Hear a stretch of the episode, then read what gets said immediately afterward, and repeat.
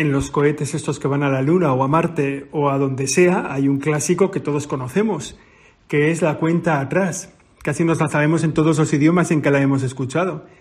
Está cerca el despegue, hay que atender a la cuenta atrás.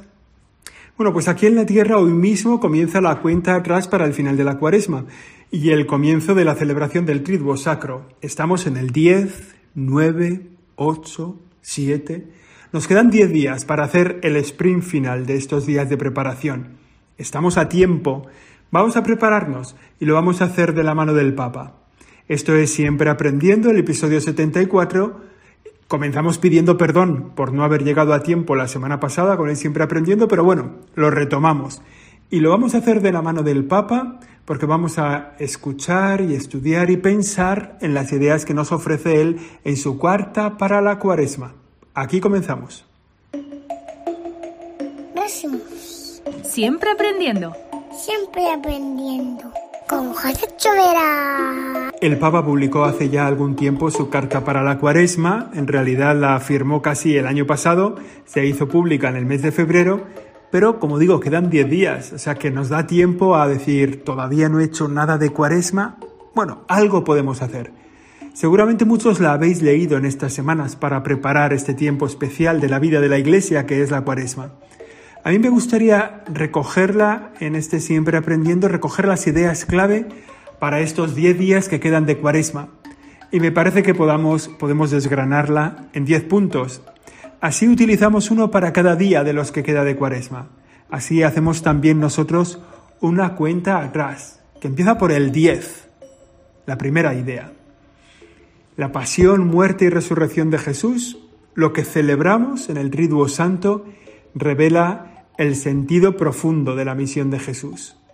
Jesús viene para lo que vamos a celebrar en esta Semana Santa y por eso nos tiene que pillar preparados. Él viene para entregarse, viene para dar la vida, para volver a conectar al hombre con Dios, para establecer una alianza nueva y definitiva que pasa por el misterio de la cruz además de revelar que la cruz es el camino de la gloria, el Señor nos invita a todos a unirnos a esa cruz para la salvación del mundo. Nos invita a ser corredentores, nos invita como a unirnos a esa redención que ya está realizada, que ya está planificada por Jesucristo, pero que nosotros podemos hacer nuestra. Podemos unirnos a Jesucristo en la cruz para ayudar en la redención. Digo que este punto es el momento central de la vida del cristiano, porque la vida, la vida humana, comenzó con la gran separación de los cristianos, de, los cristianos no, de la humanidad de Dios, con aquel pecado original.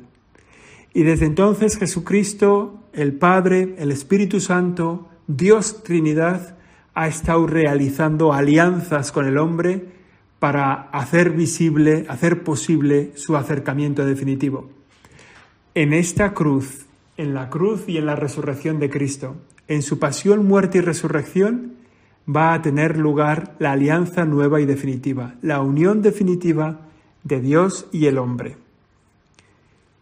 9. Recorriendo el camino cuaresmal, recordamos a Jesús, que se humilló a sí mismo, que se hizo obediente. En este noveno, en este noveno punto, podemos hacer visible en nuestra vida cómo va esa humildad y cómo va esa obediencia. Aquí tenemos una buena enseñanza, imitar a la obediencia de Jesús al plan de Dios y pensar también en la desconsideración sobre nosotros mismos. Nosotros vivimos para hacer como Jesús el plan de Dios en nuestra vida, que seguramente no es el mismo plan que realizó Jesús y posiblemente no tiene nada que ver lo que Dios tiene pensado para ti con lo que Dios tiene pensado para cada uno de los otros.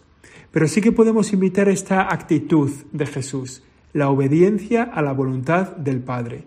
El no considerarse demasiado, se humilla a sí mismo y acoge la voluntad de Dios. Esto se hace, dice el Papa Francisco en su carta, renovando nuestra fe, esperanza y caridad. Dice el Papa, en este tiempo de conversión, renovemos nuestra fe, saciemos nuestra sed con el agua viva de la esperanza y recibamos con el corazón abierto el amor de Dios, que nos convierte en hermanos y hermanas en Cristo. Por tanto, en este día, viendo la obediencia de Jesucristo y su humildad, reavivemos en nosotros el deseo de obedecer a la voluntad de Dios para nuestra vida y de vivir en fe, esperanza y caridad. Octavo punto, octavo punto de la cuenta atrás. Renaceremos a una vida nueva en la noche de la vigilia pascual. En la vigilia pascual, después de esta cuaresma, la celebración del triduo sacro, la luz de la resurrección ilumina también nuestro camino de la cuaresma. Fijaos, es un poco, esto tiene algo que ver con la vacuna, la vacuna del virus del COVID, que ilumina nuestra pandemia. Estamos en pandemia, todavía hay mucha gente enferma, todavía hay mucha gente que está falleciendo, todavía hay mucho sufrimiento acumulado, pero ahí al fondo la vacuna parece que da un poco de luz sobre este tiempo de oscuridad, sobre este tiempo de tristeza, sobre este tiempo de muerte. La luz de la vacuna ilumina nuestra pandemia. Bueno, pues el tiempo de la cuaresma igualmente está iluminado por la luz de la resurrección. No hemos llegado todavía, pero sabemos que vamos hacia ella. La luz de la resurrección anima nuestros sentimientos, nuestras actitudes, nuestra decisión de seguir a Cristo. No caminamos hacia la oscuridad, hacia la negrura absoluta, caminamos hacia la luz definitiva. Por eso, en la noche de Pascua renovaremos las promesas de nuestro bautismo para renacer como hombres y mujeres nuevos, gracias sobre todo a la acción del Espíritu Santo en nosotros. Vivamos, pues, en este octavo punto de acercamiento, de profundización en la cuaresma, iluminados por la luz de la Pascua. No caminamos hacia el final, caminamos hacia el comienzo. Séptimo punto, el ayuno, la oración, la limosna, tal como la presenta Jesús en su predicación, son las condiciones y la expresión de nuestra conversión. La vía de la pobreza, de la privación, el ayuno, la mirada y los gestos de amor hacia el hombre herido, hacia las personas heridas, la limosna, y el diálogo de hijos con el Padre, la oración, nos permiten hacer visible una fe sincera, una esperanza viva, una caridad operante. El ayuno, la oración y la limosna son como las tres herramientas para este tiempo de la cuaresma. Lo podemos iniciar hoy, ¿eh? Fíjate, si nos quedan 10 días, podríamos decir, venga, pues un día dedicado al ayuno, otro a la oración, otro a la limosna. Uno al ayuno, otro a la oración, otro a la limosna. Uno, y así viviríamos tres veces este triduo de las herramientas que santifican nuestra vida cristiana en cuaresma. Hagamos uso de ellas. El ayuno para ser señores de nosotros mismos. La oración para renovar nuestra relación con Dios la limosna para abrirnos a la relación con el prójimo. Ayuno, oración y limosna. El sexto punto. Dice el Papa Francisco, la fe nos llama a acoger la verdad y a ser testigos ante Dios y ante los demás. O sea, la fe, ahora estamos diciendo ¿no? que la fe, esperanza y caridad. ¿no? Pues vamos a dedicar cada día, cada punto, ¿verdad? Es esto al punto de la fe. La fe nos llama a acoger la verdad y a ser testigos. Ante Dios, como decimos, ante nuestros hermanos, ante la gente que tenemos al lado. La vida cristiana no es para nosotros mismos, es para darla, es para reflejarla, es para ofrecerla a los demás.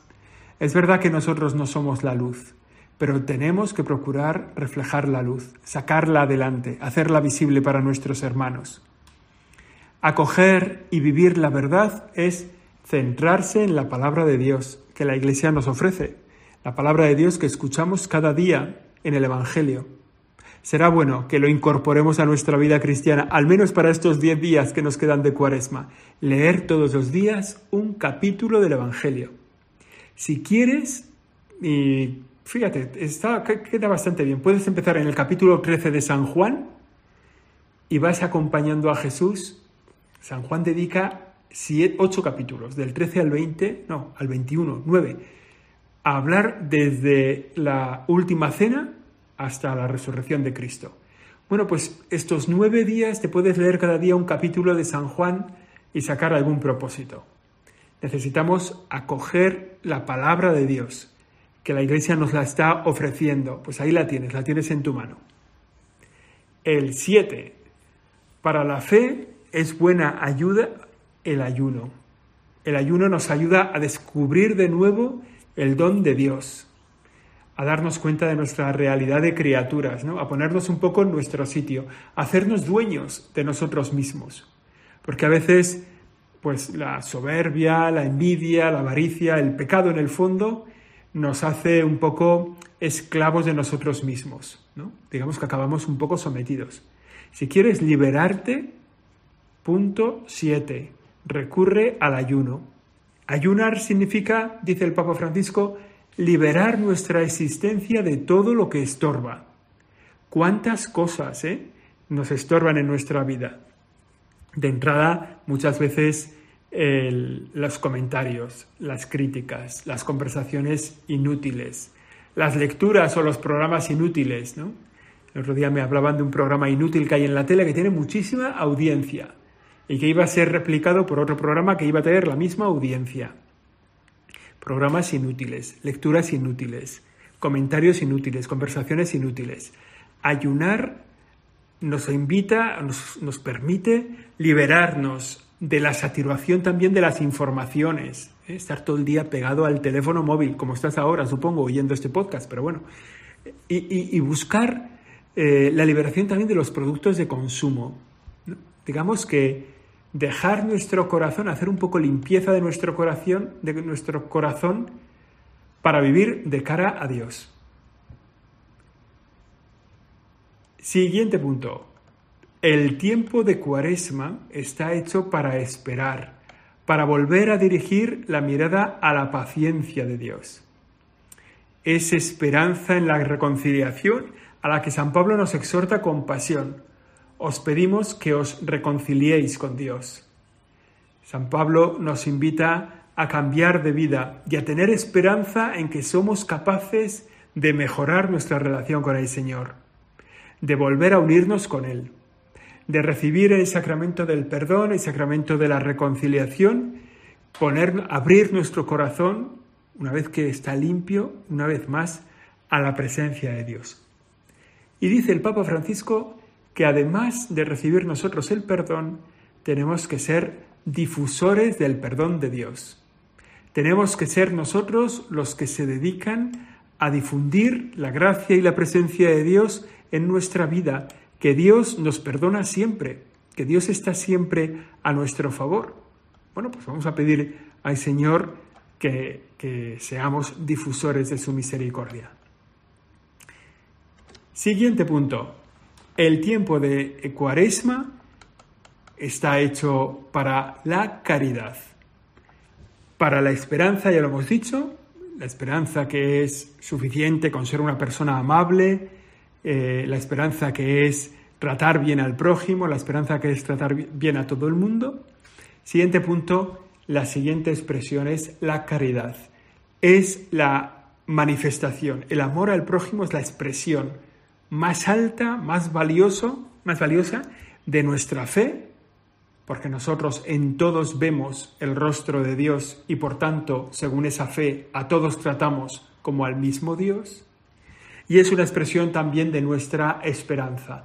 Estamos llamados a vivir una plenitud, una, un amor definitivo que lo hacemos visible ahora en el amor de nuestras obras. Por tanto, la caridad expresa muy bien nuestra fe y nuestra esperanza. ¿Y a qué nos invita esto? Pues a mostrar atención y compasión por cada persona, a estar atentos a las necesidades de los demás. La caridad se alegra de ver que el otro crece, que el otro avanza, que el otro mejora.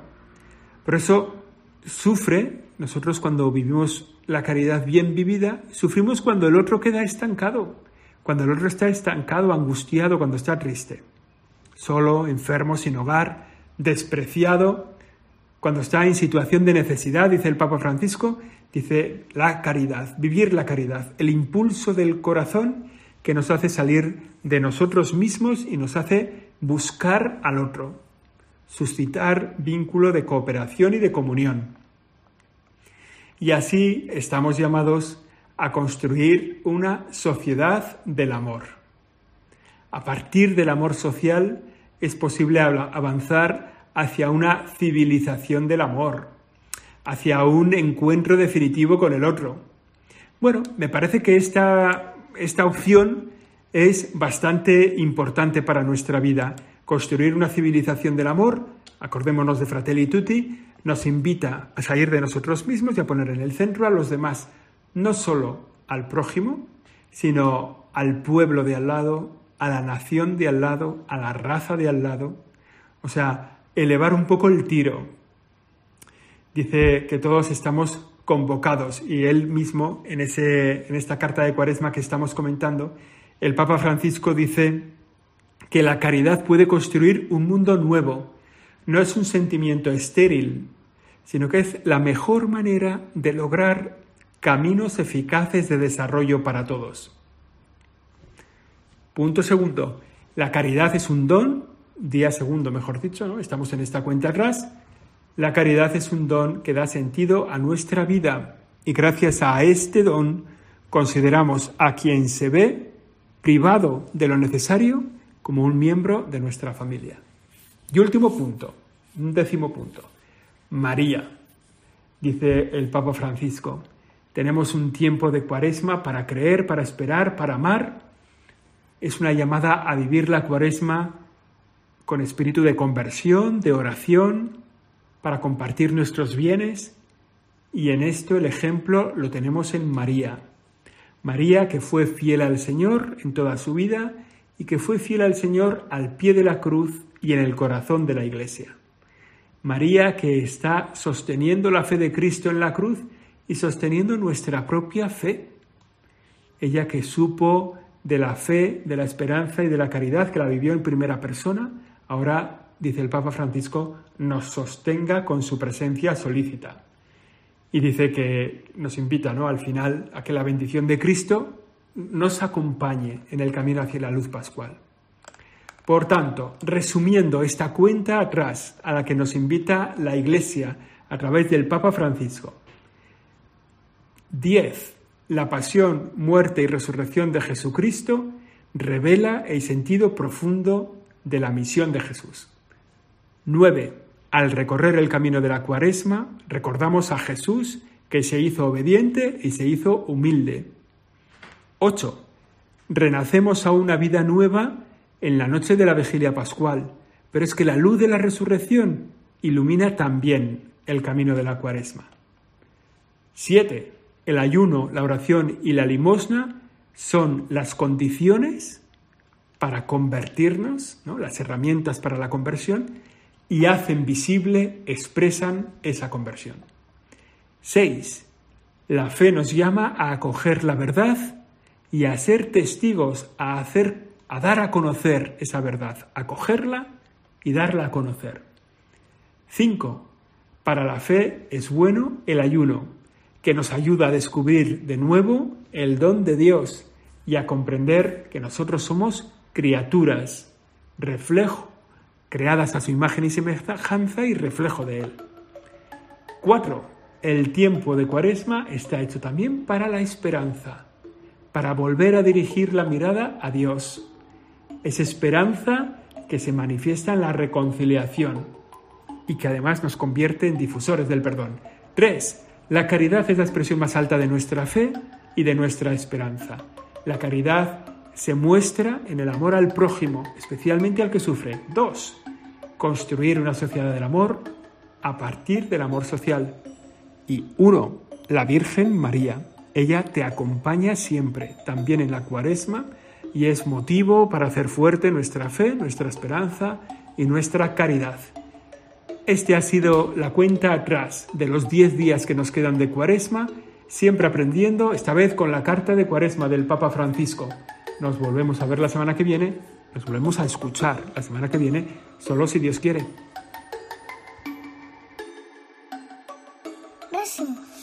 Siempre aprendiendo. Siempre aprendiendo. Con José Chovera.